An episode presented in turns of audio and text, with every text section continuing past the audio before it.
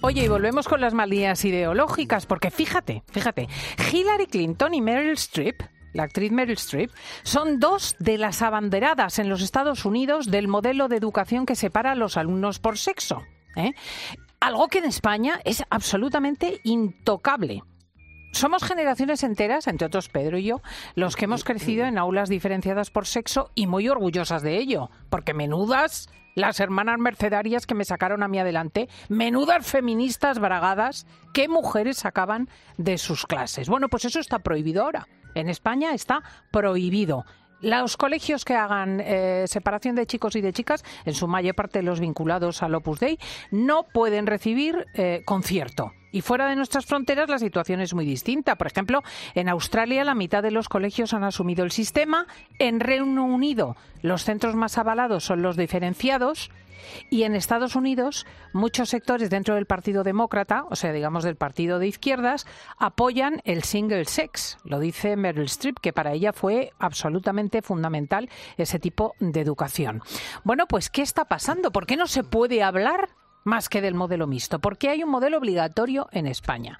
Eh, voy a preguntar primero a Pedro Martínez, ¿por qué es así. Mm, bueno, pues es así, eh, tú lo acabas de comentar, ¿no? Porque ya estamos metiéndonos mucho en la ideología y en los prejuicios, ¿no? Y claro, el pensamiento imperante es un pensamiento, pues eh, yo diría que bastante sectario. ¿eh? Eh, es curioso y paradójico porque lo que intenta este modelo es eh, acabar con las sectas y con el pensamiento único, pero al final, pues lo que se está imponiendo es el prejuicio y el creer que cierto tipo de actuación más allá de lo que pueda significar, pues mm, digamos técnicamente, eh, lo que hace es eh, minar lo que va a ser el desarrollo y eh, la pluralidad de las personas, cuando no es así. Hmm. Técnicamente lo estamos viendo que no es así. Ayer hablaba yo con mi madre de este asunto y me contaba una anécdota interesante. Ingeborg Schlichting, buenos días. Hola, buenos días.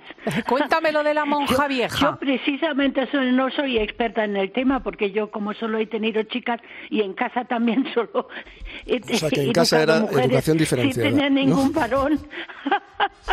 Pero vamos, yo, es que yo precisamente he hablado con dos profesoras muy experimentadas últimamente, porque la verdad es que eh, en los dos colegios son concertados y hablé con dos profesoras y cada uno tenía su opinión y totalmente diferente, porque una se refería más al resultado académico y la otra me hablaba más para aprender de la convivencia.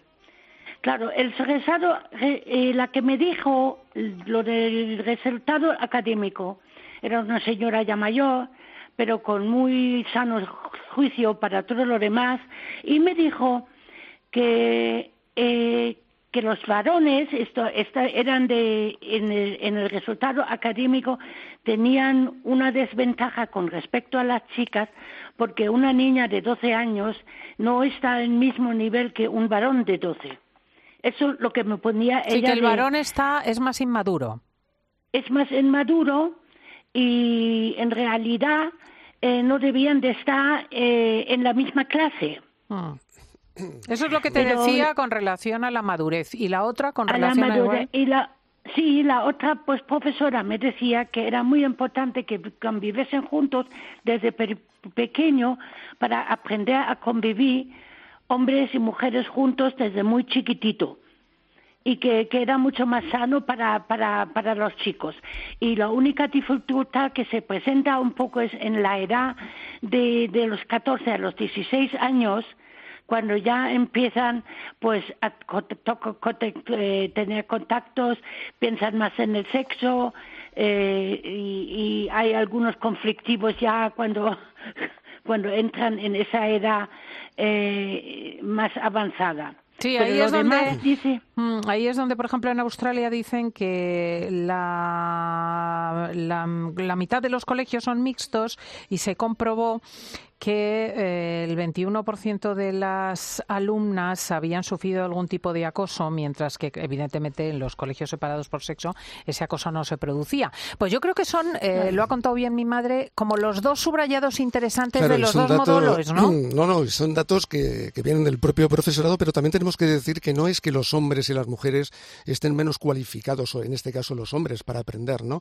Eh, lo que tenemos que decir y subrayar es que, es que existe una serie de características de hombres y mujeres que están más predispuestas para determinados aprendizajes, modelos de aprendizaje, estilos de aprendizaje y a veces contenidos, mm. ¿no? Y que esto es lo que hace mm. que cuando esté en un aula o cuando están en aulas mixtas, esto es desde el modelo de, diferenciado que hacen esta crítica al mixto, ¿no? Pues ahí, eh, digamos que el aprendizaje y la forma y el estilo de, enseñar va más dirigido hacia el potencial de las mujeres que hacia el potencial de los hombres. Y al final genera una distancia. Por eso, eh, el modelo alternativo a estos dos es la enseñanza individualizada. Es decir, que los propios, el propio sistema educativo y los propios profesores aprendan a entender las características individuales del alumno y no que el alumno se tenga que integrar en los aprendizajes, ¿no? Y entonces, claro, ahí vienen los prejuicios, las formas, la educación, o sea, en este caso el estilo didáctico de los propios profesores que muchas veces sí que tienen estos prejuicios, ¿no?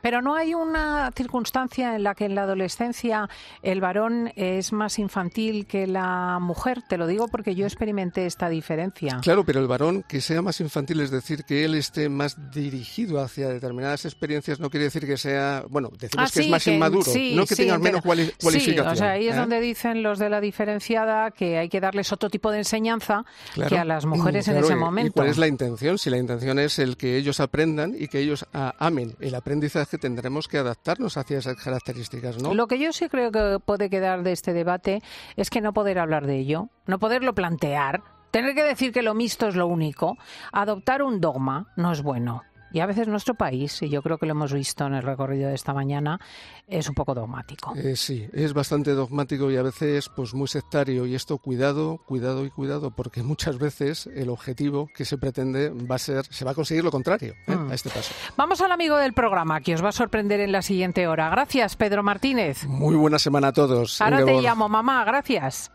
Estás escuchando fin de semana. Y recuerda que si entras en cope.es, también puedes disfrutar en tu móvil del mejor entretenimiento con Cristina López Slichting.